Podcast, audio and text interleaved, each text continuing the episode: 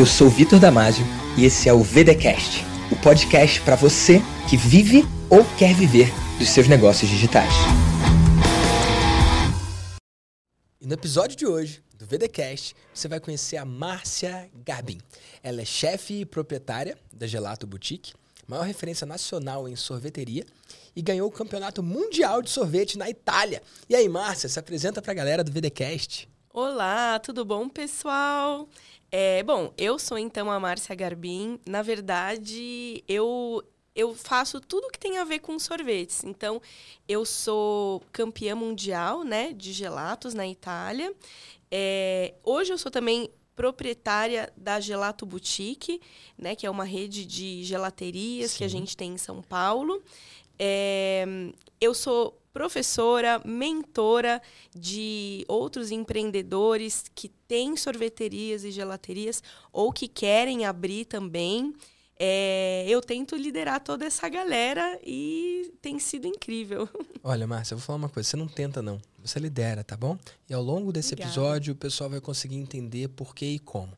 Eu sei uhum. que nesse momento tem duas grandes perguntas na cabeça de quem está ouvindo o VDCast. A primeira delas é: que história é essa Como que assim? tem uma assim? competição mundial de sorvete? E eu quero que você responda. E a uhum. segunda delas, você vai responder em seguida, é: tá, ela vende sorvete. O que, que ela tá fazendo no VDCast?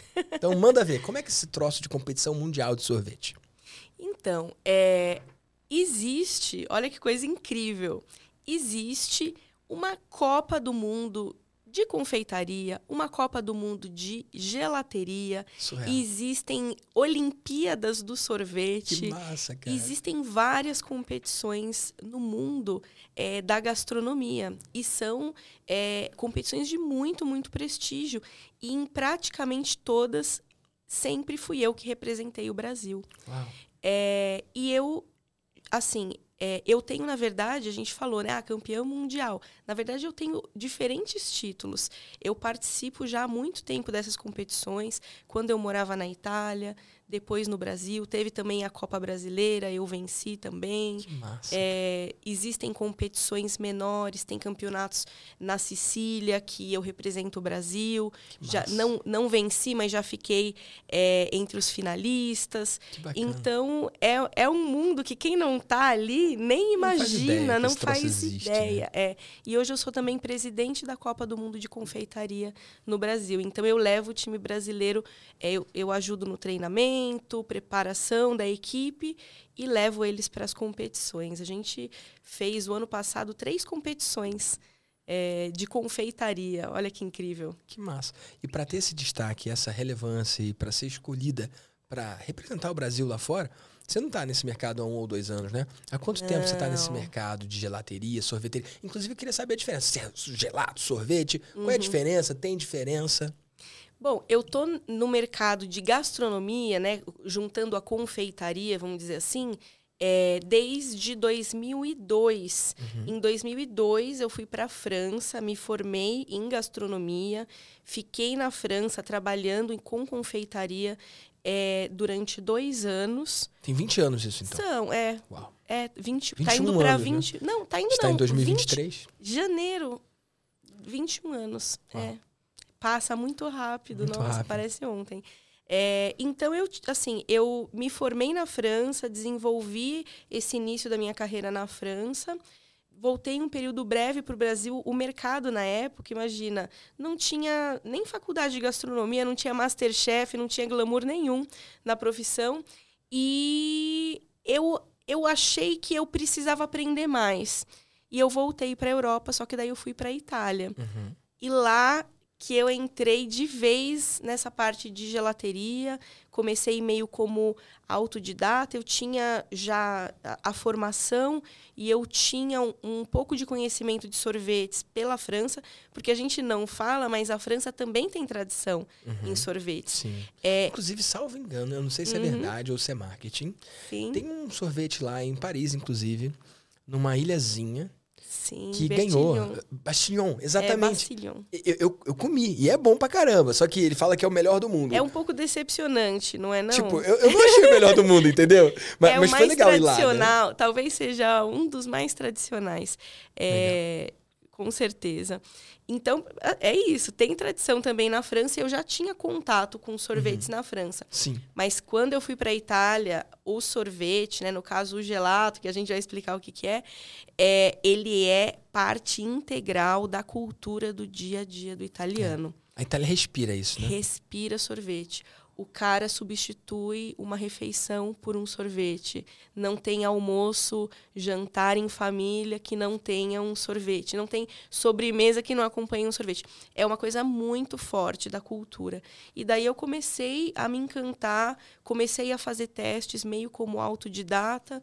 Depois é, comecei, fiz cursos, busquei mestres, né? Que sempre é o melhor caminho, buscar mestres, seja no que você decidir fazer. É, e fui me especializando e essa virou a minha grande especialidade.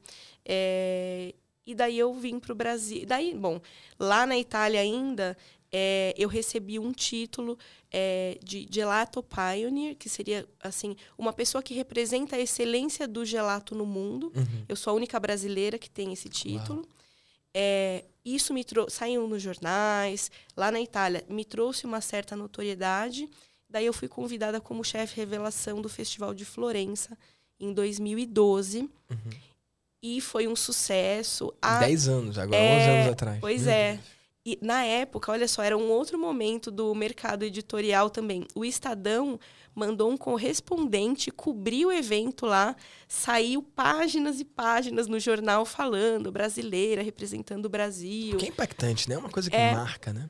Hoje o Brasil ele ele está muito bem representado em competições de queijo, em, em assim, em outras áreas também da gastronomia, mas na época não, na época sim era era muito novidade, era uma coisa muito especial, uma pessoa, assim, um, um brasileiro, né, uma brasileira conseguir um destaque em uma coisa que é tão europeia, tão, tão tradicional da cultura deles né? E foi muito sucesso 2012. Eles me chamaram daí em 2013 para participar da competição na categoria principal de melhor gelato do mundo.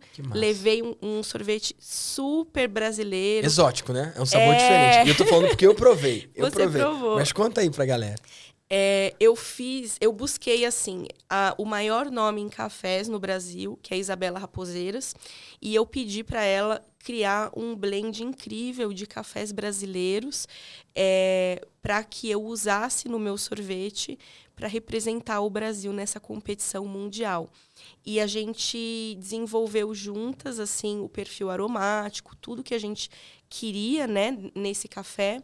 Eu juntei é, o suco e raspas de limão que é algo assim, é um equilíbrio sutil e difícil. Inesperado também, né? Inesperado, né? para não, é, não ficar estranho, porque a gente tem sorveterias que tentaram uhum. É, replicar o sabor Mas e geralmente... acaba não sabendo fazer, né? Geralmente não dá certo, porque tem, tem arte, né? É, é, então, é um equilíbrio muito sutil para não ficar esquisito.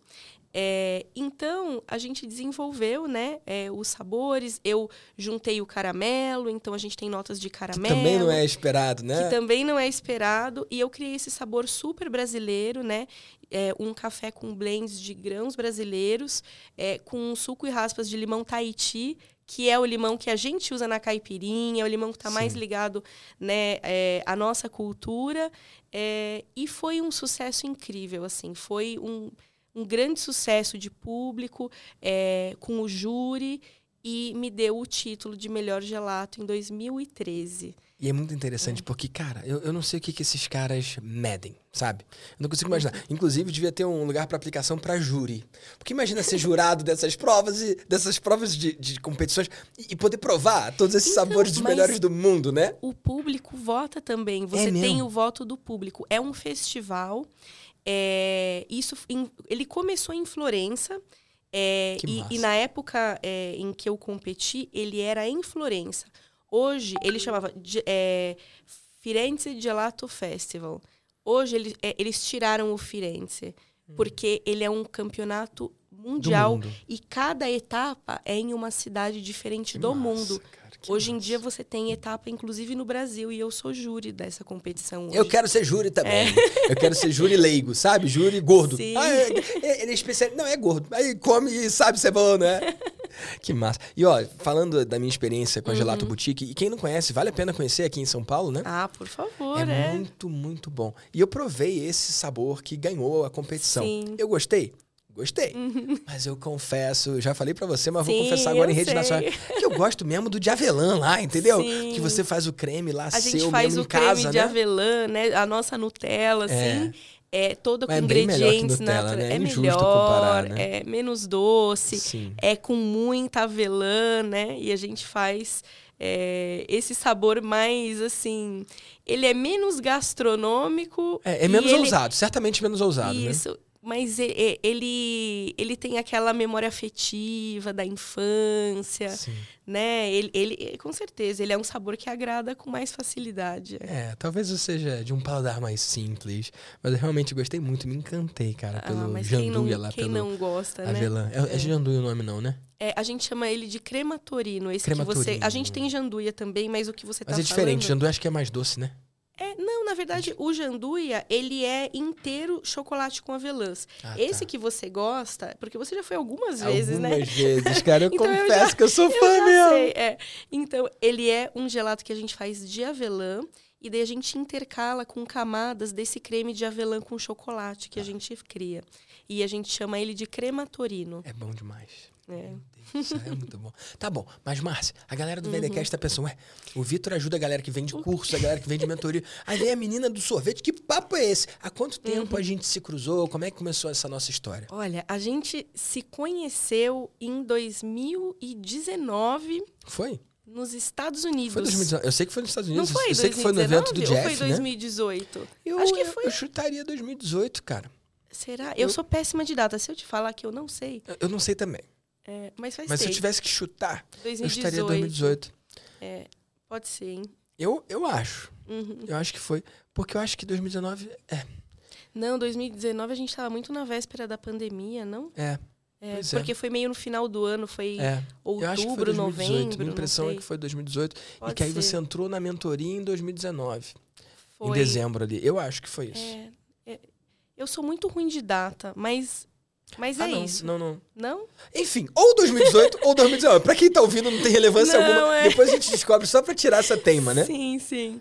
É, mas a gente se encontrou no evento do Jeff, né? Sim. E assim, quase não tinham brasileiros, né? Então a gente se encontrou meio de forma fácil. Sim. É, e eu quebrei o meu pé na, na viagem. na viagem. Nossa é. senhora, e você foi disso. super solícito, mandou mensagem né, no, no Instagram, eu Sim. lembro. Assim, aí, como tá o seu pé? Tá bem precisa de alguma coisa, eu tô aqui e tal.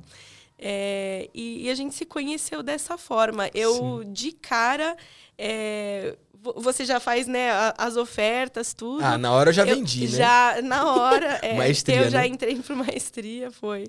Eu entrei para maestria e eu comecei a acompanhar o seu trabalho e falei, pô, tenho que estar tá na mentoria. Como que eu não estou na mentoria? Que massa. É. E, e, eu falei que foi 2018, aí 2019 você entrou, mas não foi não. Eu acho porque esse evento não, foi tipo é. agosto ou setembro até outubro. E aí teve um uhum. evento logo ali, novembro, dezembro, logo depois, porque você ainda tava ah, com o pé eu quebrado. Tava com o pé que... Não, foi, você tem razão. É. Foi direto, foi, é. foi coisa de poucos meses. É. Isso. É que eu fiquei seis meses, eu foram acho que quatro meses foi grave, de né? cama. Foi grave. É. Eu fiquei quatro meses de cama e depois eu fiquei mais dois meses de cadeira de rodas. É. Eu lembro que no evento você estava de cadeira de rodas. Isso, eu estava de cadeira de rodas. É. Inclusive foi curioso assim que muitas pessoas pensavam que eu era cadeirante. Uhum. E daí, quando me viram andar em outros eventos, eu falei, mas, um milagre! o que, que aconteceu? Você não era cadeirante? Eu falei, não, é porque eu tinha quebrado o pé. Mas foi exatamente isso. É. A gente se conheceu é, no, por volta de. Eu não lembro também, acho que é setembro, outubro, Alguma no assim. segundo assim. semestre de 2019. E daí, no final Dezembro, do ano. já foi o evento. Foi o evento. E eu entrei é. para a mentoria. Isso da cadeira de rodas marcou muito, porque no final do evento a gente tira uma foto com os novos é. mentorados, a galera que no evento mesmo se inscreve, foi o seu caso. Aí você tinha trocado Sim. o crachá ali, e aí subiu no palco ali com a cadeira me de rodas carrega para a foto. Né? Carregaram né? a cadeira de rodas comigo em cima para me pôr na foto, porque que era massa. no palco. É. Sim. Foi, foi. Que massa. Mas, ó, quem tá ouvindo ainda não entendeu. Uhum. Peraí, por que, que você que vende sorvete resolveu entrar no Maestria? Maestria é pra quem vende curso, para quem vende mentoria. Como é que é esse lado da Márcia mentora? Então, eu já há muitos anos eu prestava consultorias é, para negócios no mercado que queriam abrir e muito para também sorveterias e gelaterias que já estavam abertas, porque assim, sorvete é um negócio da China, assim, é para ser achava que era da Itália. Extrema. Não resisti é para ser extremamente lucrativo. Ah. Então, se o cara tem uma sorveteria, uma gelateria e o negócio não tá bem, não tá dando lucro, fora assim, situações pandemia, fechou tudo, vamos ignorar uma situação fora do comum.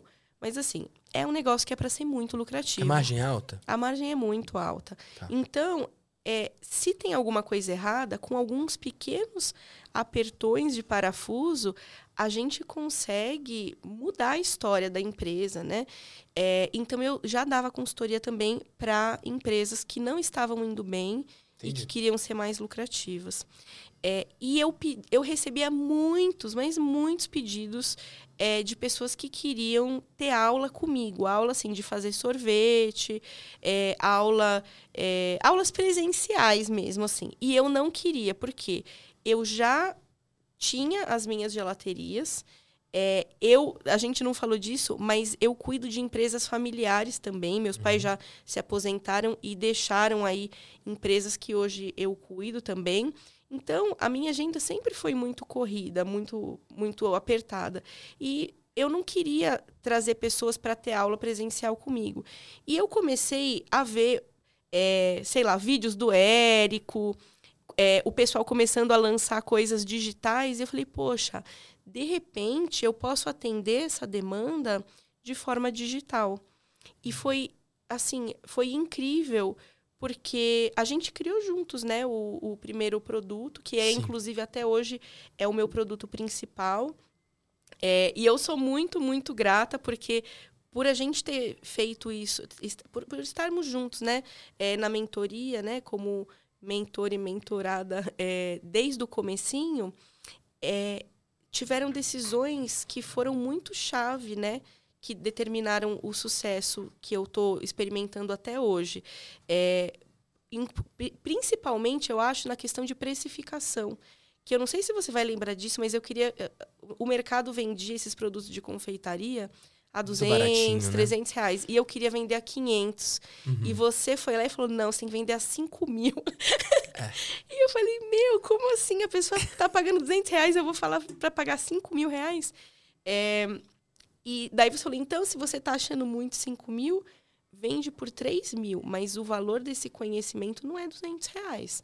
É, e eu me posicionei de cara. O, o, meu semente eu fiz, eu acho que foi 3 mil e poucos reais de cara eu já subi para 5, hoje a gente está vendendo a 7 e eu tô indo para 8 mil agora. Legal. E isso foi muito, muito acertado, porque eu hoje, né, eu olho com mais maturidade para esse meu mercado e eu vejo que por ser um nicho muito pequenininho, é, eu tenho que vender produto de ticket alto, porque são poucas pessoas que eu. Eu não vou vender para, é, sei lá, para milhares de pessoas é, em um não, lançamento. Não existe escala, né? Não existe uma escala tão grande. Então eu preciso vender produtos de ticket alto e o cuidado que eu posso ter com esses grupos menores uhum. é incrível que talvez eu claro. não teria para se eu tivesse vendendo um produto baratinho. É. Então é uma coisa que encaixou muito com o meu perfil um ticket alto e muito cuidado com as pessoas que estão lá comigo, que é Olha, é algo que você faz também. Quando você fala isso, eu fico mesmo tocado e movido, porque eu ensino as pessoas a cobrarem mais. Eu uhum. falo cobrar 5, 10, 20 vezes mais. 10 vezes mais é o padrão. Sim. Se querer cobrar 500, tá aí cobrando 5 mil. Uhum. E quem tá ouvindo pela primeira vez, isso pode soar pouco democrático, um pouco oligarca, ou meritocrático, ou qualquer coisa assim. Só que pare e pensa, no mercado que é tão limitado assim, a única saída para você prosperar no longo prazo é ter programas de ticket maior uhum. e baseados em recorrência. Uhum. Para você poder ser pago de novo de novo para o cliente. Por exemplo, eu não sei aqui se foi 2018 ou 2019, mas uhum. o que eu sei é que depois dali foram, sei lá, além do maestria todo ano, né? Uhum. Quantos ciclos de mentoria você fez? Sabe que eu perdi a conta? Eu não sei. Muitos. Quatro, pelo menos, né? acho né? Que, Dois anos ali. É, acho que cinco, talvez. Cinco. É. E aí migrou pro Master Mágico, que é o Isso. grupo da galera que fatura os milhões. Uhum. Cara, eu recebi de novo e de novo de você. Sim. Mas eu só recebi enquanto eu estou gerando valor. Se eu parar de gerar valor, a tendência é que você saia. Uhum. Então, se você tem um mercado que é finito, no meu caso nem é, meu mercado é muito grande. Todos os dias tem alguém que acorda que pode ser mentor. Sim. Mas no seu mercado, todo dia pode nascer uma gelateria? Até pode. Uhum. Mas a gente tem alguns players que estão tá muito tempo nesse Sim. mercado e que em algum momento eles vão despertar pelo fato de que eles precisam da sua ajuda. Uhum. Então, se você tem um programa de ticket maior, você já se posiciona. Uhum. As pessoas acham que elas têm que ter um resultado específico para então poder cobrar mais caro. Eu falo que é o contrário, elas têm que cobrar mais caro para então conseguir esse posicionamento. É. Preço é posicionamento. Quando você vai no mercado que as pessoas cobram 200, 300 e você chega cobrando 2, 3 mil, 10 mil, cara, isso passa uma mensagem por si só. Vai ser difícil de vender? Ora, vai. Mas a mentoria é para minoria. É Sim. difícil vender por 5 mil? É. Mas é difícil vender por 500 também. Também é. Faz Sim, sentido isso? Com certeza. E uma coisa que você falou, que para quem tá de fora, às vezes ouve e parece, poxa, é pouco democrático. Poxa, se ela quer ajudar as pessoas, ela deveria vender a 200. Uhum. Mas vender a 5 e agora a 7 e em breve a 8 mil é o que me permite fazer um monte de conteúdo gratuito É isso. que muda o mercado. Pronto. A pessoa que não pode pagar, que ela, Ela consome então os conteúdos gratuitos. Esse, Ela esse VDcast aqui é um exemplo. É. E, cara, uma coisa que eu falo e falo mesmo, não é esfregando na cara, não. Eu vou até falar olhando pra câmera aí pra você que tá ouvindo. Ei, o VDcast, ele é de graça, não é? Mas ele é de graça pra quem? Ele é de graça pra você que tá vendo aí. Uhum. Esse microfone custa dinheiro, esse estúdio custa dinheiro, os profissionais que estão ali atrás custam dinheiro, cada uma dessas câmeras custa dinheiro. Então, para mim, tem um custo. E quem vai editar isso, e a parte do design, e a distribuição que eu vou fazer. Cara, tudo isso custa dinheiro. Então, Márcia, quando É. você faz um conteúdo gratuito, ele é de graça para o seu cliente que não pode pagar. Sim. Mas ele, é, é- é- ele tem um custo. Sim. E quem paga são os clientes que podem. Exatamente. Eu brinco, né? É um termo até um pouco controverso, mas é uma brincadeira e, enfim, o meu cliente ele entende isso. O Robin Hood ele faz isso. Ele Uhum. tira dos ricos e dá para os pobres. Então eu sou o, o- Robin Hood do marketing É. digital. Por quê? Sim. Cara, pode falar quanto que você paga no Mastermásio? É 100 mil? 100 mil por ano. É. Cara, não é um valor que a maioria das pessoas possa pagar, mas tá tudo bem, porque mentoria é para minoria. E aí, Uhum. Sim. quando você me paga isso, e eu tenho margem, e eu tenho recorrência, a gente tá junto há quantos anos?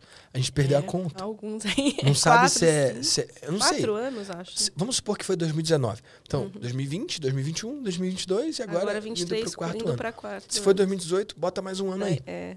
Então, eu sou bem pago e eu tenho margem Uhum. para com esse valor a mais eu poder bancar meu time, que agora tem mais de 30 pessoas, É. e bancar frilas também, estúdios como esse, para poder fazer conteúdo para você que tá aí, ó. Uhum. Você que tá aí receber isso aqui de graça. Então, se você não pode comprar um programa de alguém, cara, o comentário, o compartilhar, o indicar pro amiguinho, é a forma de fazer isso que, que isso chegue longe. E quem não pode contratar a sua consultoria, eu posso falar quanto custa a sua consultoria pra galera? Claro, pode. Cara, a Márcia cobra 80 mil na consultoria Uhum. dela. Será que todos os donos de gelateria podem pagar? Certamente não. Mas o que não pode pagar ainda, pode se deliciar e aprender e aproveitar com todo o conteúdo gratuito e o vasto material que você produz. Exato. Só que, isso é muito doido.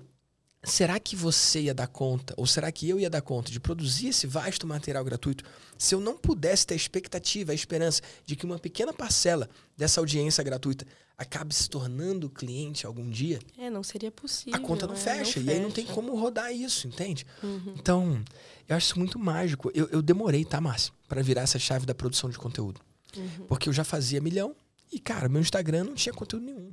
Sim. Tinha coisa de guitarra, tinha coisa de comida, sei lá, e livro.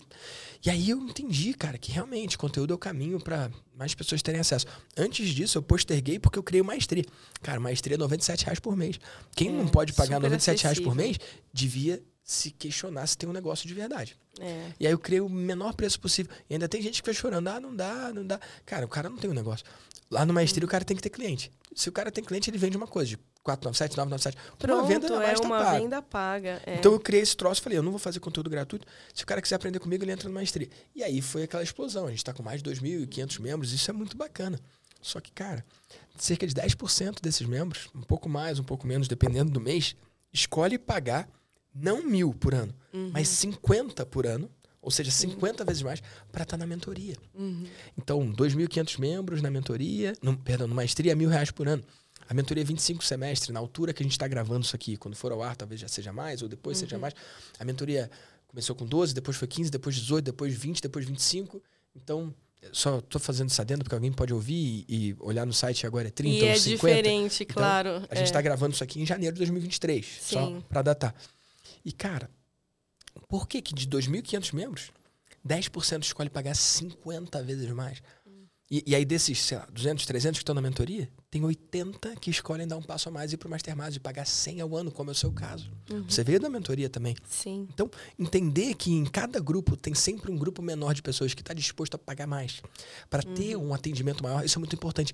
E desde que o Vida de Mentor entrou no mercado, inclusive, ó, quem não acompanha aí, entra aí, vidadementor.com.br, tá bom? Desde que o Vida de Mentor entrou no mercado, virou uma onda no mercado sobre tickets mais altos, Hum, e high sim. ticket, e alto preço e tal. Eu trouxe isso de cobrar 5, 10, 20 vezes mais. E, cara, o mercado pegou isso. Parte do mercado começou a entender isso. É Só que- porque é, é real, né? Faz, faz toda a diferença. E é, Sim. e é muito contraintuitivo para quem estava no mercado olhando o que É. estava sendo feito, né? Porque se você cobra 10 vezes mais, você não tem que trabalhar 10 vezes mais. É diferente. Uhum. O cliente que paga 10 vezes mais, ele não cobra 10 vezes mais. Ele é 10 vezes mais de boa. Isso as pessoas têm dificuldade de entender. É Só que por que, que eu não chamo assim, esse é. negócio de auto ticket? Às vezes eu uso numa chamada, mas auto ticket é o que eu recebo. Uhum. Você me paga auto ticket. Só que o que eu entrego é auto entrega, é o alto valor, é o alto resultado. Então eu evito de focar no que eu recebo e foco no que você recebe. Uhum. Faz sentido? Total. Então, quando você cobra esses valores mais altos, quando você escolheu cobrar não 200 ou não 500, mas sim 3 mil, 5 mil, 7 mil e daqui a pouco vai para 8 mil, Uhum. o que as pessoas não veem. Tipo, a crítica é, ah, tá cobrando mais, então um monte de gente não pode ter acesso. É verdade. Mas o que eles não veem é que quem paga esse valor possibilita que você entregue para esse cliente Exato. algo infinitamente superior. Como é Sim. que tem sido a sua relação com esse tipo de entrega com o seu cliente? Eu, é incrível porque eu vejo as pessoas falando assim, ah, é, quantos por cento das pessoas terminam o curso? O meu é 100%.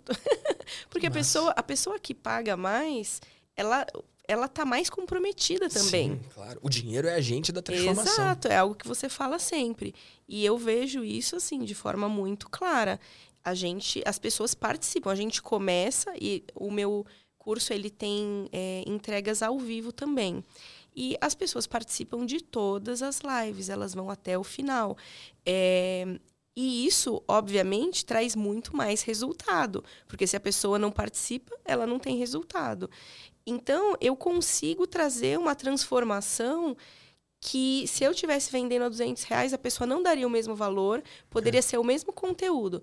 Ela não Isso. daria o mesmo valor, ela não entraria com o mesmo compromisso e ela não tiraria. é, assim, ela não conseguiria a transformação que ela consegue é, pagando o que ela paga. E, a- e eu consigo colocar é, um que a gente chama de anjo, que é uma pessoa é, de suporte que está de verdade preocupada com o resultado daquele aluno, é, que acompanha, que pergunta de forma ativa, que avisa, ó, vai começar, ó, você não entrou ainda, vamos lá, vamos lá, é- é só transformação. É, e a gente, poxa, a gente viu uma transformação do mercado mesmo. É, com todo o conteúdo. Porque você tá, tá comentando que você virou a chave do conteúdo gratuito e tudo mais é, há, um- há uns anos. Essa chave minha, ela virou na pandemia. Porque eu já tinha começado, eu tinha lançado o curso, eu tinha começado, né, a, a, a trabalhar com, com essa parte de divulgação do curso e tal, mas eu não tinha muito conteúdo gratuito também. É, e veio a pandemia, e daí eu, eu, eu queria saber como estava o mercado. Eu joguei uma pesquisa no Instagram, pedi para as pessoas responderem, e uma das perguntas era: é, o que você está fazendo agora para garantir que o seu negócio sobreviva à pandemia que a gente nem sabe quanto tempo vai durar? Não sabe que a, a pandemia de agora, não uma possível futura pandemia. a Porque isso é pandemia outro que- ponto de atenção também, né? A pan- É, também. Uma mas próxima pandemia, não igual, mas alguma coisa diferente. A próxima crise. É, mas eh, a gente estava entrando na pandemia e eu, assim, eu queria, o que você está fazendo agora?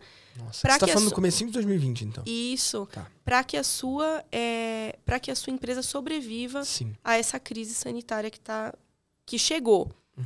E, as, e eu coloquei algumas opções, né? Pedi para as pessoas é, falarem.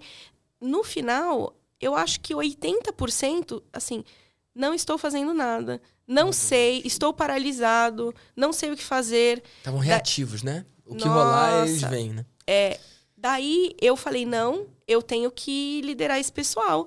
Se eu não fizer alguma coisa, olha quantas pessoas aqui estão paralisadas. Daí eu fiz é, um desafio é, de 30 dias, que cada dia a gente tinha que tomar uma ação. Então, hoje você vai renegociar o seu aluguel. Daí no dia seguinte, ó, agora você vai conversar com todos os fornecedores. A gente, a gente, eu fiz um programa do que a pessoa tinha que fazer para que ela conseguisse sobreviver àquela situação. Foi um programa pago, mas eu fiz lives diárias é, oferecendo soluções e saídas para o mercado. E até hoje eu recebo assim pessoas que vêm emocionadas, chorando, falando: assim, olha, a minha empresa hoje ela está viva porque eu acompanhei a sua live. Eu dou aula, Nossa. eu dou aula também no, na pós-graduação de confeitaria do Senac. Legal. E o, um dos professores, ele veio, ele me falou, ele nem é do, do sorvete, ele é da confeitaria.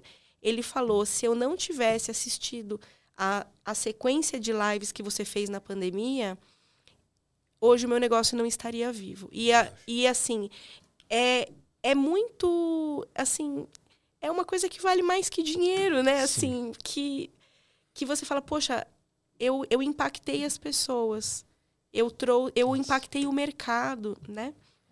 É, então, e tudo isso só é possível porque eu cobro 80 mil na consultoria, porque eu cobro 7 mil no curso, e é. essas é. pessoas proporcionam é, uma mudança no mercado que eu consigo oferecer.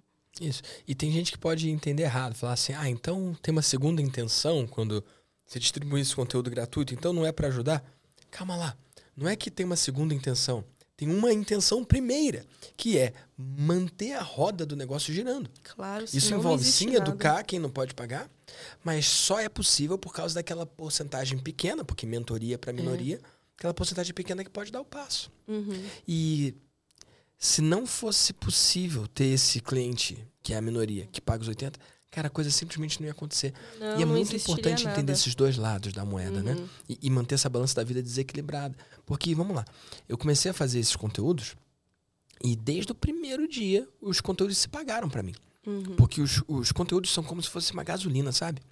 Você tem uma fogueira rolando ali, você joga gasolina, o negócio explode, né? Uhum. Só que adianta você jogar a gasolina no. no tipo, você bota. Vou dar um exemplo melhor. Você bota a gasolina no carro, o carro anda. Uhum. Mas adianta você botar a gasolina no, no skate. Não. não. Tem como. Na bicicleta, é. não acontece nada. Uhum. Então, primeiro, tem um carro, tem um veículo, uhum. tem alguma coisa que possa ser de fato impulsionada com aquele combustível. Eu vejo gente, Márcio, fico desesperado de ver Gente fazendo live todo dia, gente postando todo dia. Aí Sem você vai produto. ver se a pessoa tem uma oferta, não tem nada a vender. É... O que você está vendendo? Não, estou ficando pronto, em breve vai rolar. Peraí, é, cara. É, hoje eu isso me arrepia também. eu vejo também muito isso. A pessoa, ela, ela, tá, ela acha que ela está preparando o terreno e quando aquilo tiver muito, muito bom e não sei o que, daí ela vai vender. E às vezes é, por ela não vender, ela não chega naquele ponto Isso. maravilhoso que ela está esperando. A gente tem é. que a gente tem que começar a vender logo. Isso. Tem que começar a vender rápido. E não precisa de conteúdo para vender. Não. Essa dicotomia, né? Conteúdo oferta, ah, conteúdo é rei. Tá bom, não, conteúdo eu, é rei. Eu comecei sem conteúdo também. Você fez a oferta primeiro? Eu fiz a oferta primeiro. É. É. Se o conteúdo é rei, eu acredito que a oferta é a rainha e a rainha manda no rei sabe? então, você quer usar conteúdo que seja então para impulsionar alguma máquina que está funcionando. Uhum. Mas, poxa, se você não tem essa máquina, de que, que adianta? É, não, não é sustentável, né? Não, daí não tem transformação na vida das pessoas, no mercado, não tem nada, porque é. não tem como ir para frente, poxa. É. É. Mas explica para quem está ouvindo no VDcast, uhum. como é que é isso? Como é que você fez a oferta antes do conteúdo? O que, que exatamente você fez, Márcia? Você tinha um uhum. conhecimento, como é que você transformou esse conhecimento, então, em um produto? Primeiro, você fez o, o curso. Já tinha consultoria que você já atendia de forma orgânica, de forma... Sim. Tipo, acontecendo naturalmente, né? Pela sua relevância no mercado. É, exato. Mas você não totalmente. tinha curso. Eu não tinha nenhum tipo de curso. É, daí, eu quando você me falou, não, o curso tem que custar 5 mil, isso levanta até a barra do que você quer oferecer para o cliente. Porque eu falo, poxa, uhum. Por 5 mil eu posso oferecer um negócio incrível, né, para o uhum. cara. Eu posso realmente entregar para ele feliz é, o máximo, né? Uhum. É, então, eu, eu pensei, o que mais traz transformação nesse meu mercado? É, a gente está num mercado em que o investimento é muito alto para começar. A gente está falando de investimentos a partir de 300 mil reais. Fácil, um milhão, um milhão e meio, é, para você abrir um negócio parrudo, né? Um negócio bom, assim.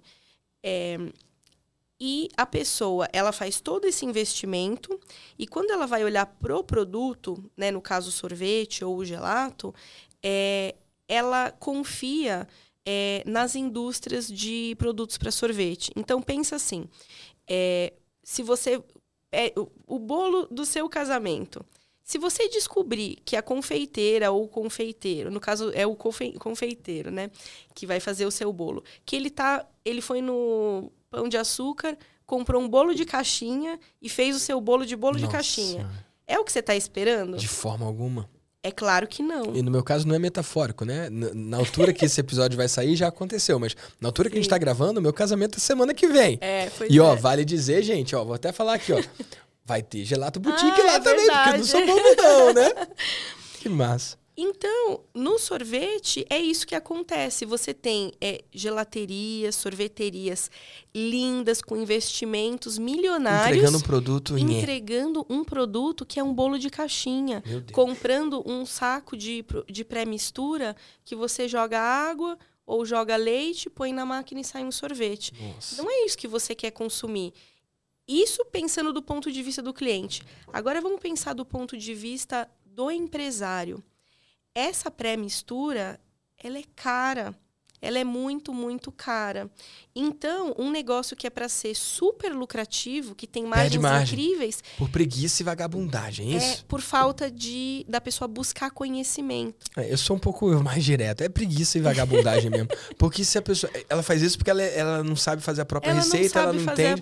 E ela fica refém. E aí sacrifica isso. a margem dela. E ela não sabe que é isso que vai matar o negócio dela depois. Exato. E para ter um produto medíocre igual de todo mundo. Nossa. Entendeu? Porque o seu vai abrir um concorrente, ele vai lá compra o mesmo produto que você é, é tá usando, é o mesmo sorvete. Então, é, isso para mim é o que traz mais transformação para o meu mercado. Nossa. Então eu falei, eu vou ensinar a pessoa. Você usa isso no seu marketing, ô Márcia? Às vezes, no meio do, do, do, do coisa, eu, eu tenho uma ideia. Você faz uma enquete, tipo, você uhum. tem gelateria já ou tá pensando em abrir? Sim. Aí a galera tem gelateria já. Pergunta, nas suas receitas, você faz sua própria receita ou você usa mistura pronta? Sim, a gente pergunta. E todo mundo, assim, é, é um, assim, a maioria esmagadora usa pré-mistura. Nossa. É, e eu uso. Você tem um, um webinar automático. Não, falando não tenho. os 10 problemas que você vai enfrentar no seu negócio se você usa mistura.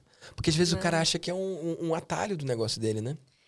É, ele. E é, e é o atalho, assim, é um atalho esquisito, porque ele investe rios de dinheiro em coisas menos importantes, e daí aquilo que realmente é vai trazer resultado no longo prazo, vai trazer diferenciais para o produto dele. É um, um, negócio que vai fazer ele ter orgulho do negócio dele, ele não investe. É, então, o meu primeiro produto foi isso, assim, é ensinar a pessoa a criar a própria receita do zero. E a gente vai do zero mesmo, da pessoa que nunca pôs um pé na cozinha, até o extremamente avançado. E a pessoa, a pessoa não precisa consumir tudo aquilo de uma vez. Você falou de recorrência. Eu estava quebrando muito a minha cabeça lá atrás, querendo criar um produto de recorrência. E daí eu parei e pensei, eu posso ter a recorrência desse produto. Total. Porque, a, assim, a gente chega em conteúdos tão avançados que a gente percebeu que o cliente, em um ano, ele não, ele não chega lá né? Ele consegue 80%. Sim. Mas aqui, assim, o sorvete salgado, o uso disso é muito restrito. Ele em uhum. algum momento vai precisar, mas é, não imediatamente. Sorvetes alcoólicos, é, sorvetes veganos. Sor... Talvez ele, ele, ele não busque isso lá naquele um ano, porque ele ele está ainda mais no básico. Mas em algum momento ele vai querer essas informações Sim.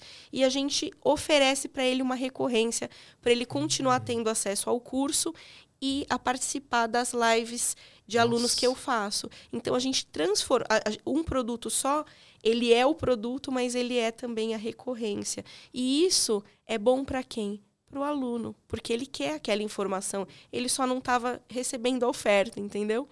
É, então eu, eu, nem sei onde que eu chegar com isso. Mas, assim, é, a gente tá, consegue hoje atender com esse produto, que para mim ele é a maior transformação que o meu mercado precisava naquele momento. É, a gente consegue entregar e a, e a gente tem uma, assim, a taxa de satisfação ela é absurda, assim, porque a gente cuida muito, muito, muito do nosso aluno, muito espelhada no, em você e no seu time, né? Que também, assim, eu me sinto muito cuidada, com certeza, desde o primeiro momento né? Não estou nem falando assim, ok, é, é de se esperar que quando você paga 100 mil reais você seja bem cuidado. Mas vocês cuidam desde quem dá o primeiro passinho lá, mesmo que seja um passo pequeno. Às vezes a pessoa, é, como eu, eu tinha quebrado o meu pé, eu não era nem cliente e você já estava preocupado comigo. É, e eu, isso tem muito a ver com o, o tipo de pessoa que eu sou e que eu quero ser, né? E então, eu acho que também tem isso. A gente, eu acho que a gente tem é, visões parecidas do mundo, né? É. Por isso que, que eu tô há tanto tempo com você. É, mas eu me espelho muito nisso e por isso eu, eu dou um, um, atendimento muito especial mesmo para os alunos. Eu vou além, né, do que eu me proponho a fazer, né? O over delivery ele ele ele faz parte da nossa é, da nossa estratégia, né? A gente quer oferecer para o cliente mais do que ele está esperando. Cara, eu, eu fico muito tocado pelo que você está falando, porque acho que cada vez mais fica claro para o mercado o quanto que esse uhum. se importar é o meu gatilho mental principal. É. Você falou, ah, você se preocupou. Cara, não me preocupei com você. Eu me importei. Sim. O que, que se preocupar? Será que ela vai sobreviver ou não? Cara, você é adulta, sabia que você ia dar o seu jeito. Ainda mais que os Estados Sim. Unidos é, é, é um é um país muito adaptado. Eu sabia que você uhum. fica bem. Mas, cara, eu me importei. Uhum. mandei aquela mensagem, né? Sim. É muito interessante porque naquela viagem, a gente até tomou café da manhã junto ali, né? Tava eu, você, a Vanessa Sim. e a Cláudia. Elas foram que maravilhosas. São sócias da Cláudia Lisboa e, e, que trabalha com, com astrologia. Uhum. E, cara, olha que interessante, cara. Elas também entraram no Mastermind. Elas se tornaram clientes de 100 mil também. Ah é e, mesmo? E, é, e, cara, eu fico pensando, eu não sei quem é meu cliente de 100 mil, tá uhum. bom? Eu não tenho como saber quando eu vou no evento e conheço alguém. Mas eu trato todos como se fossem. Uhum. Tem gente que fica de cara, porque até hoje sou eu que respondo meu direct. Sim. E aí tem gente que fala assim, Vitor, é você respondendo direct? Ué, se fosse o cliente de 100 mil, eu responderia? Sim. Mas eu não tenho como saber quem vai ser ou não o cliente de 100 uhum. mil. Então, qual é a minha estratégia? Eu trato todas como se fossem. Sim. E aí duas coisas acontecem. Eu encontro esses caras de 100 mil e algumas pessoas que não seriam esse cliente de 100 mil, elas se tornam esse cliente de 100 mil porque elas são convidadas pelo meu se importar a se portar dessa forma. Uhum. Então, cara, olha como isso é tão simples e, e como ao mesmo tempo é uma receita. Uhum. Tipo, eu, não é um botão que eu ligo ou desligo, eu sou assim. Sacou? Eu, o, o, último episódio do VCast, eu, não sei, porque eu tô gravando vários em buffer, porque eu vou casar. Uhum. E aí eu uhum. vou viajar. E aí vai ser mais difícil gravar. Presencialmente não vai rolar, online vai ser mais limitado também. Sim. Então eu tô gravando alguns em buffer. Então eu não sei dizer se foi o logo anterior a esse. Eu sei que foi o que eu gravei ontem, mas tá. rolou o episódio do Cassim. Inclusive, uhum. galera aí pode assistir depois o episódio do Cassim, tá bom? E lá ele contou essa história. Como que ele tava num evento, no caso do Albertone, Uhum. E nesse evento ele mandou um direct e eu respondi ele. E ele achou que era uma automação ou que era o time. Mas aí eu esbarrei com ele no evento e aí eu fiz um comentário que eu só poderia ter feito esse comentário se tivesse sido eu mesmo respondendo Sim. e tivesse sido eu mesmo vendo o perfil. E ali naquele momento criou-se um rapport, criou-se uma identidade, uma afinidade. E agora, pô, já está um tempão, dois anos como cliente. E ele foi de menos de 5 mil a, por mês, dá 50 mil no ano, 60 mil no ano, a um milhão no ano, no ano retrasado, e ano passado ele bateu 2 milhões. Uhum. E olha como que é parecido, cara. Sim. Surgiu num evento que a gente se encontrou. Que doideira. E, e aí eu tratei ele como uma pessoa. Se você for para pensar, cara, eu não tratei tão bem. Eu perguntar como é que tá você que quebrou o pé, tipo, eu, eu, eu responder a mensagem do, do Cassim. Cara, vou falar, eu, eu fico até incomodado, porque assim, que mundo é esse? As que mundo é esse? Que mandar isso. uma mensagem pra alguém que você viu se acidentar, perguntando se o pé tá bom, É algo vira um diferencial, é. pô. Isso tá errado, razão. cara. Isso tá errado. E eu tô num mercado que é extremamente competitivo. Cara, Sim. marketing digital tem muitos players. E esses players, eles investem alto e eles são sabidos, eles, eles, eles, eles entendem. E aí, eu- no Maestria, que é 97 reais por mês, eu não sei até quando vai ser. Tudo que eu falo aqui eu fico preocupado, porque Porque vai mudar a qualquer vai mudar. momento. vai mudar. é, Mas sim. na altura da gravação desse episódio, não sei por quanto tempo vai ser assim, cara, eu faço ligação de boas-vindas. Eu entro Uhum. lá e aí eu, eu conheço cada pessoa. E aí as pessoas ficam maravilhadas. Eu pergunto, quem aqui já comprou programas muito mais caros que o, o dono do programa nunca nem te viu, nunca nem te vê e nem sabe quem é você? Cara, eu não faço aquilo ali porque eu sou fofo. Eu faço porque isso é uma estratégia de negócio que eu não conheço nada que me paga tão bem do que isso. Mas é só Uhum. tratar as pessoas como pessoas, cara. É. Onde que tratar a pessoa como pessoa virou um diferencial? Então a barra tá tão baixa, mesmo no meu mercado competitivo, que Sim. em qualquer outro mercado. Se a pessoa adotar a estratégia do se importar, que eu chamo de meu gatilho mental supremo, se importar, se ela fizer só isso, cara, É ela um já tá super na frente. diferencial. É. Que doideira, né? doido. É. Não deveria ser, mas é. É. É. Com certeza. Então tá aí, tá revelado o meu segredo dos mais de 50 milhões de reais que eu faturei nos últimos dois, três anos. É só se importar e tratar as pessoas como seres humanos. Tchau! Brincadeira. Mas, cara, eu, eu fico trazendo esse- esse- esses casos aqui pra ver se a galera acorda. Uhum. Sacou? Ai, será que se descobrirem então o meu segredo, eu vou perder meu diferencial? Não, quem dera passar a viver num mundo em que as pessoas se importem. Uhum. Que isso seja o padrão, que isso seja o normal. Porque no final das contas, eu acho que o nome disso deveria ser ser humano. É. E sabe o que, que acontece, Vitor, quando a gente tem essa posição do se importar? É, o grupo, ele reflete isso. E a gente tem um grupo que se ajuda. Que o, um se importa com o outro também. Sim. Porque você se importou primeiro com eles. Sim. E eu vejo, assim, o mercado da, de gelateria, sorveterias, é um mercado que tem muito estrelismo, tem muito ciúmes. Acho que. É, todos os é, mercados. todos os né? mercados, é, a verdade é essa. É, e eu fico surpresa como o, o, meu, o meu pessoal é uma galera do bem que se ajuda. É, É eu, porque você é isso, né? Você é o cliente que você atrai. Não É. tem como fugir desse troço. Mesma coisa, minha galera. O pessoal fala, ah, pra vender você tem que ter promessa. Aham. Cadê a promessa do maestria? Não tem, é. O lugar pra quem vive ou quer viver dos seus Não, negócios digitais. Os Cadê eventos também. Os eventos não tem promessa. Não, o lugar é. pra quem vive é o que vive dos negócios digitais. Se entrar lá, Sim. Maestria ao Vivo, inclusive, gente, entra aí, maestriaovivo.com.br. Cara, não tem lá promessa, dobre o faturamento. Tem um monte de gente que Uhum. dobrou o faturamento. Cresça 10 vezes. Tem um monte de gente que cresceu 10 vezes. Fature 100 mil, 1 milhão. Tem um monte de gente que faturou 100 mil, 1 milhão. Mas não tá escrito, venha nesse evento Uhum. pra faturar isso. Venha no evento pra dobrar. Não tem. É o lugar pra quem vive ou quer viver dos seus negócios digitais. Empreendedores digitais do bem. É uma linguagem que ela afasta o bad boy. É, O o, bad boy o não cara quer ir não nisso. se sente bem no ambiente. E isso É. a gente vê também Doideira, né? no meu produto. É, o cara que ele não tem essa vibe, Isso é doido. ele meio. Ele, ele é, repele esse cara, né? E eu nem quero também. Eu quero um, um pessoal que colabora, que se ajuda. É, e a gente vê muitos. Assim, pessoas que deveriam ser concorrentes se ajudando e Sim. conseguindo multiplicar, né? Recursos. É, eu tava, eu comentei com você que eu estava em Itu, né? Que eu dei uma consultoria é, e voltei é, e voltei ontem.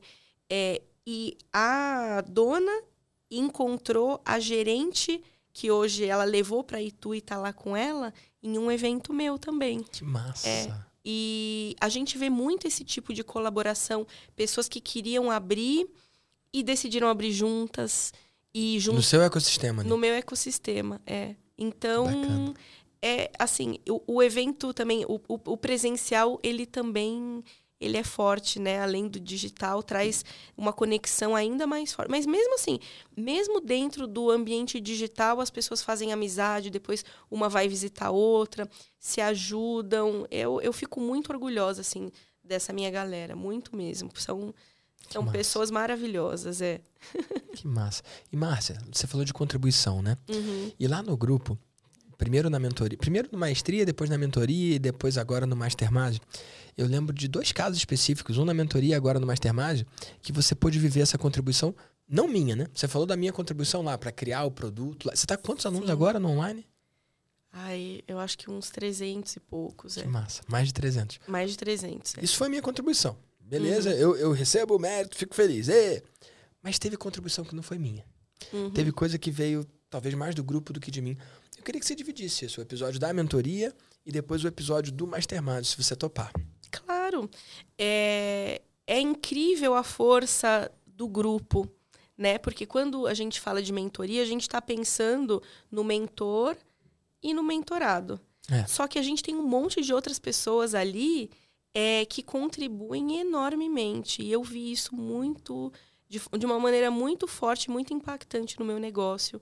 É, logo quando chegou a pandemia também, para você ver como a pandemia ela determinou foi tanta, foi, foi importante, determinou tantas coisas.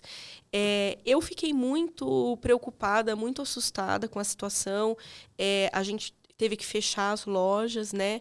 E eu, assim, a gente teve muita dificuldade de negociação em alguns pontos. E eu estava com o meu custo fixo alto eu não queria mandar. Eu, eu tive que mandar algumas pessoas embora, mas eu não queria mandar toda a equipe embora. Eu quis muito manter o plano de saúde para todos. Foi uma coisa que eu consegui, porque a gente está no meio de uma crise sanitária. Eu vou cortar o plano de saúde quando das pessoas precisam, quando né? eles mais precisam. Eu falei, não, eu tenho que manter. Quem, quem ficar na empresa, eu preciso cuidar dessas pessoas. É, e eu estava muito preocupada. Eu ia ter que pegar empréstimos enormes e tudo. E eu, falei, e eu joguei essa, essa dor, essa dificuldade no grupo, sendo que era uma coisa que não tinha assim nada a ver com o mercado digital, né, que é onde a maioria das pessoas estão. E alguém sugeriu fazer uma vaquinha. Eu nem vou lembrar agora quem que foi, mas alguém falou: "Por que, que não, você não faz uma vaquinha e vende uns. Eu, eu acho que foi você, Vitor. Agora eu já não, não sei. sei. Pode ter sido é... eu ou não, mas assim, isso não é tão relevante. O que importa é o que aconteceu depois. Porque, cara, ideia é. um monte de gente tem. Sim. Mas você podia não ter executado. Podia né? não ter executado. E, e eu é. acho que as contribuições globais ali, o, o somatório das, das contribuições vale mais do que qualquer contribuição que eu poderia dar sozinho. Então, Com conta certeza. aí o que, que rolou. Pode é. ter sido eu. eu. Eu acho que tem chance de eu ter falado. Eu não falei vaquinha. Você eu, falou, eu falei crowdfunding. Você falou do crowdfunding, provavelmente. Mas, nada mais é do que uma vaquinha gourmetizada, Isso, né, cara? Uma, é. uma vaquinha. Uma vaquinha é. lá coletiva. É, então, é, eu falei, nossa, é, realmente, isso, isso pode, pode ser a chave para a situação que eu estou vivendo. Daí eu criei é, uma. Eu criei uma. Eu usei toda a copy que eu tinha aprendido, né? Toda essa parte do marketing digital é, que eu estava usando para os cursos, eu direcionei é, pro físico. pro físico. Você fez um vídeo também, né? Eu fiz um Mostrando vídeo. que por trás do sorvete tem os colaboradores, tem as pessoas Isso. que vivem aquilo, né? A gente, a gente trabalha muito com pequenos produtores, agricultura familiar. Uhum. A gente mostrou que essas pessoas, que a, se a gente está frágil, essas pessoas estão ainda mais frágeis. A gente não pode é, deixar de pagar eles. A gente nem faria isso, mas assim, é. não é Nestlé sabe? Não é uma grande corporação. São famílias que precisam daquele é. sustento Sim. e que dependem da gente. É, e eu, eu fiz uma copy, coloquei lá e joguei no grupo e falei, pessoal. E eu, e eu começava assim: é, é momentos. É, ai, eu não vou lembrar agora, mas alguma coisa assim, momentos drásticos precisam de é, atitudes drásticas também. E, e, fiz a minha oferta lá, que eu estava é, oferecendo à pessoa comprar um voucher para ela usar no momento em que a empresa abrisse e ela ganhava 10% a mais do valor que ela, é, que ela tinha pago, né? Então, se ela pagou 100 reais, ela ganhava 110 para gastar pra depois. usar com sorvete. Daí eu... E não le... tinha o lance do delivery também? Também tinha... É, tinham. Eram várias, vários. É, níveis. Vários níveis, né? É, e daí eu joguei aquilo no grupo e você de cara você falou: Nossa, que oferta porcaria. Não tava legal, mas. Não tava legal. Você tá falando de. É, que, que, é um momento drástico, você tem que fazer uma coisa. Drástico não é 10%. É, 10% não vai mover ninguém. Não, não vai ninguém... mover ninguém. E daí o pessoal começou a a dar sugestões, a falar, ó, oh, tá faltando você falar isso, fala aquilo. E... O que faria você pagar agora por um sorvete que você vai consumir lá na frente? O que faria isso. você agora se mover pelo movimento, né, de fazer a Gelato Boutique seguir? É, e daí eu fui melhorando, melhorando, melhorando. É, e quando eu coloquei no ar, eu, eu, eu fiz o, o 6 em 7, vai, do digital eu fiz no físico, né? É, e eu fiquei surpresa. E eu usei. E sem ter que entregar imediatamente, né? Sem ter que entregar nada na hora para esse pessoal. É, e foi, foi, assim, foi algo que garantiu seis meses de sobrevivência da minha empresa. Mantendo a galera. Mantendo a galera, a galera, pagando todos os fornecedores, pagando o plano de saúde de todo mundo, do começo até o fim da pandemia. É, fez muita, muita diferença no meu negócio e foi, foi algo que não teria acontecido se eu não tivesse lá dentro da mentoria, se eu não tivesse jogado essa informação lá e eu joguei, assim, meio achando que ninguém ia poder me ajudar. É, e, e, e foi o que garantiu naquele momento é, que a gente pudesse continuar e estar tá até hoje vivos. Fora, por exemplo, é, o Baldino, ele entrou em contato comigo, ele falou, Márcia, vamos fazer uma call aqui. Eu passei é, eu fechei empresas, eu passei por crises terríveis, eu posso te ajudar. E a gente teve uma conversa que também foi decisiva para eu conseguir ter calma, para eu conseguir é, seguir o barco, é, tomando as decisões duras que precisavam ser tomadas. É, e, e, e, tendo calma e entendendo que aquilo ia passar. Foi muito importante para mim aquela conversa. Ele sabe disso eu falo isso sempre para ele que massa. né? E eu tive a ousadia porque daí eu fiz a, a vaquinha né? E eu como a gente tinha já no produto digital falado aquela coisa, ah, eu vou vender por 200, 300 reais, falou, não, 5 mil, eu ousei fazer ofertas altas também. Uhum. Então, eu pedi contribuições de dois mil, dois mil e quinhentos reais e eu tive, acho que uns, uns 15 clientes Sério? que compraram dois mil reais em sorvete, que é um valor que o cara nem vai consumir. Tinha um ano para consumir. Quem que... Sabe, assim... A, eles quiseram ajudar. Eles, eles quiseram, exato. manter o sonho, eles quiseram ajudar o movimento, eles quiseram fazer Isso. parte de algo, né? E eu fiquei assim, eu fiquei muito honrada mesmo de ver que e eu recebi a mensagem assim, olha, eu estou contribuindo, mas eu não quero o voucher, é só para te ajudar. E eu fiquei surpresa com o suporte que os nossos clientes deram para gente. É, com o voucher, alguns que nem queriam o voucher, queriam só garantir a sobrevivência da Gelato Boutique. É, e tudo isso foi possível assim eu entendi eu conhecer esse cliente dessa maneira que talvez eu não eu, é, que eu não imaginava né? Eu não conhecia essas pessoas dessa forma eu não sabia que eles estavam dispostos a contribuir para a sobrevivência do meu negócio. É, tudo isso foi proporcionado porque eu estava dentro da mentoria então eu sou muito, muito grata. É, se pagou, sei lá, em quantas vezes o investimento da mentoria, né? Sempre deu ROI positivo, é, tá dentro da mentoria. É, e a gente passou uma situação também que reflete a pandemia, que tem a ver com o negócio físico, agora dentro do Mastermásio. Tipo um ano depois, né?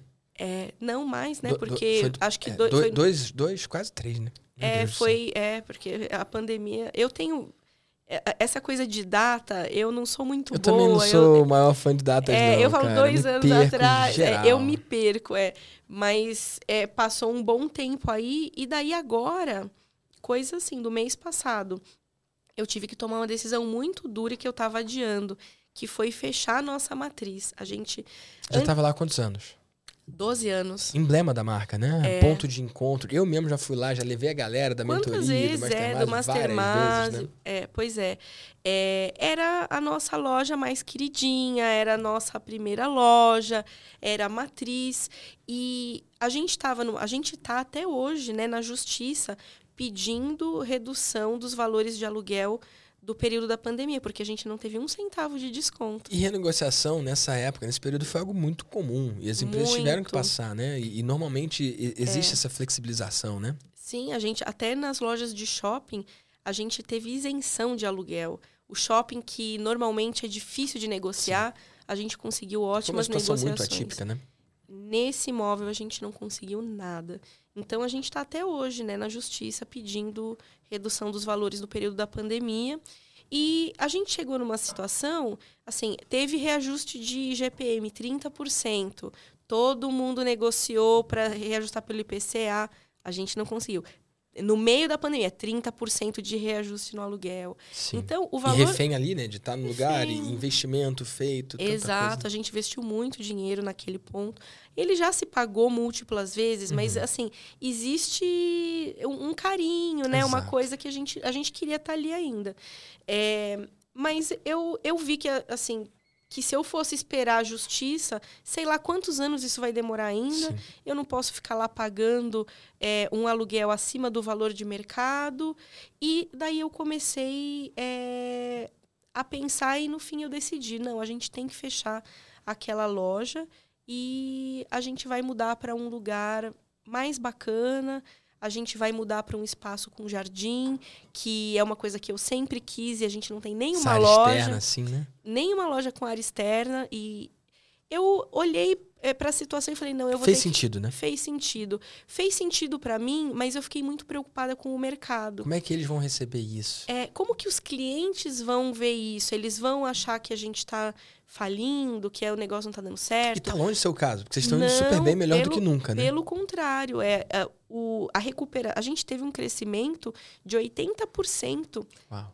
Foi assim, a, a gente está num bom momento, é, ainda tem desafios por causa da pandemia, uhum. como a gente está, inclusive, fechando uma loja. Tem coisas que a gente está ajustando ainda. Mas sempre vai ser assim, né? Sempre, é, faz parte de ser empreendedor. É, e, mas eu fiquei muito preocupada é, também com os concorrentes, porque a gente já tem uma situação de concorrentes que querem é, que querem derrubar a gente. Atacar, vezes, falar ataca, mal, tentar é... lucrar como uma oposição. Cara, o primeiro lugar isso olha para frente, né? O segundo lugar fica olhando para o primeiro. Né? Olhando né? para o primeiro. É isso. Então, a gente, assim, eu fiquei preocupada com toda essa questão. E eu levei isso, né, para um encontro online que a gente teve lá do, do Master Másio. E foi. A, eu, como no momento da vaquinha, eu tive também a ajuda com ações que eu deveria fazer, a maneira como eu deveria comunicar, é, pontos cegos, né, coisas que eu não estava vendo. É, e também o suporte emocional que o Baldino me deu lá na vaquinha, na época da vaquinha, Sim. eu tive novamente desse grupo. É, então, novamente, assim, foi a, tá lá dentro com uma galera que se preocupa, né, que, que se importa. A sua decisão estava tomada. Estava tomada. Mas a é. cabeça não estava alinhada, né? Não estava, não estava. É, e a, a, maneira também de mostrar isso é, para essa minha galera do que tem sorvetes, é. os de, empreendedores. De um espaço de força e não de um espaço de vulnerabilidade, né? É, mostrar para eles que essas decisões difíceis elas têm que ser tomadas, que isso não é símbolo de fracasso. Ninguém gosta de fechar uma loja, Sim. mas são coisas que a gente, ao longo do, é, da vida da empresa, às vezes a gente tem que tomar essas decisões é. e no final isso me fez forte, entendeu? É, tanto é, dentro de mim, né, emocionalmente, é, eu consegui também fortalecer as, as pessoas que me mandaram mensagem. Nossa, eu também estava precisando tomar uma decisão difícil e estava adiando. Agora eu vou pensar isso melhor. Eu acho que eu também vou, é, vou tirar esse problema é. da minha frente.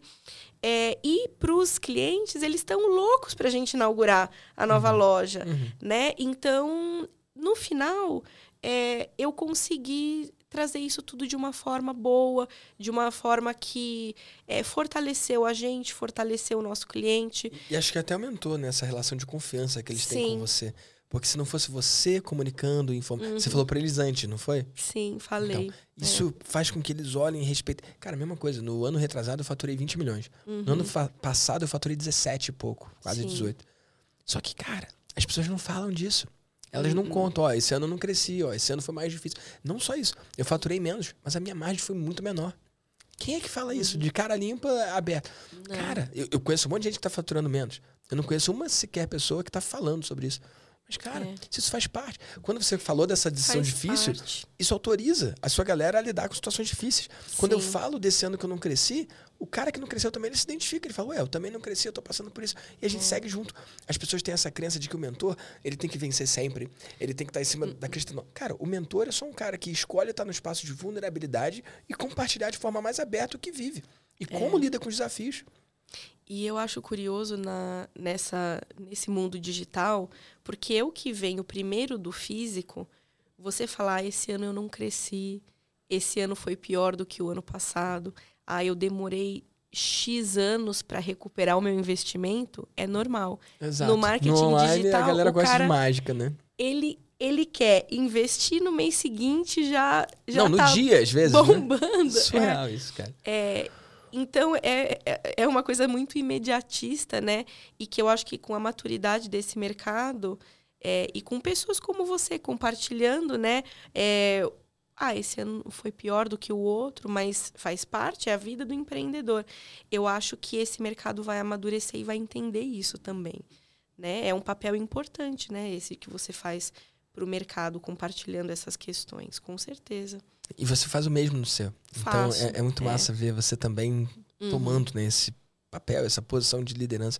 Eu acho que a gente precisa disso. Líderes que lideram com a verdade. Isso. Não tentando maquiar o que está acontecendo ou parecer bem no mercado uhum. em que uhum. já tem muita gente querendo parecer bem. Eu acho que a verdade vende. Sim, eu acho também. É.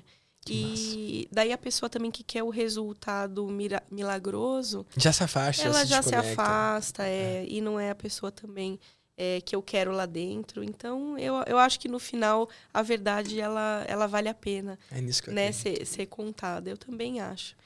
É, e assim, é isso. Eu não tenho. Eu, eu, eu não sei nem é, dizer assim o, o quanto foi importante ao longo desses anos eu estar tá, é, perto né, de você, estar tá dentro do ambiente é, da mentoria, agora do Master Másio. É, e eu fico feliz também, porque eu, eu, entrei, eu fiz o primeiro encontro né, do Master Másio.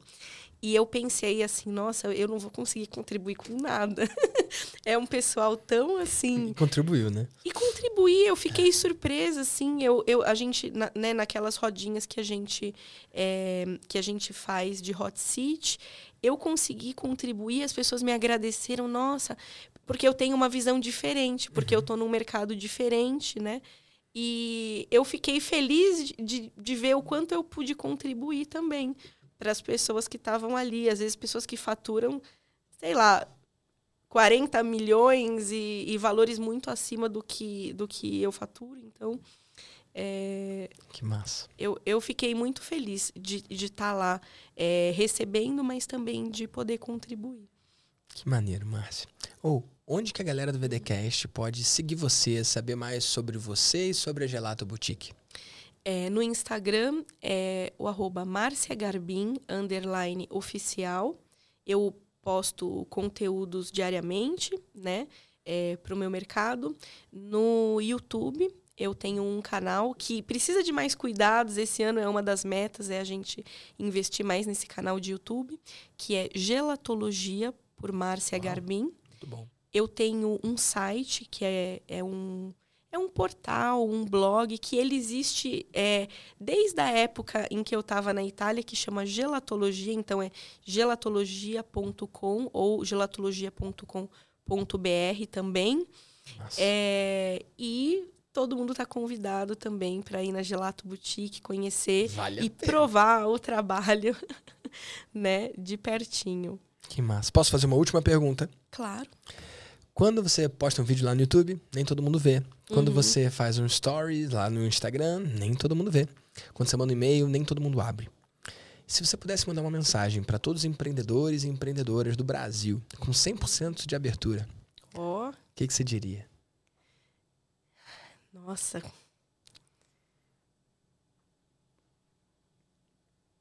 Eu diria para eles é, darem o primeiro passo. Porque eu tenho pessoas que me acompanham há anos, né? As, assim, eu faço as lives, né? É, e, e, eu vejo as pessoas, passa ano, entra ano, e as pessoas estão lá. E daí eu pergunto no chat, ah, já abriu? Oh, não sei quem é você, eu, eu vejo sempre aqui. E aí, já abriu? Já começou? Não, eu estou me preparando. Aquilo que a gente estava falando. É, e essa pessoa ela poderia estar tá colhendo frutos, ela poderia ter transformado a vida dela, da família dela, e ela não deu o primeiro passo, que às vezes é tão simples quanto você fazer em casa, entendeu? Comprar uma máquina de picolé, começar a vender, e a gente tem tantos casos de pessoas que começaram às vezes na batedeira de casa, que é um, um, público que eu achava que nem era meu público, que eu nem queria esse público, porque eu falava, não, não é, a pessoa não vai comprar. E a gente tem clientes que deram aquele primeiro passo fazendo na batedeira de casa, que hoje já abriram um negócio próprio, já estão indo para a segunda, terceira loja, transformaram a vida da família inteira. Que massa. E, e às vezes a pessoa não dá esse primeiro passo. Então, é, eu diria isso: dê o primeiro passo. Que massa, Márcia. Grato pela sua contribuição, pela sua participação aqui no VDCast. Obrigada pelo convite e por todo mundo que ficou com a gente até agora. Massa.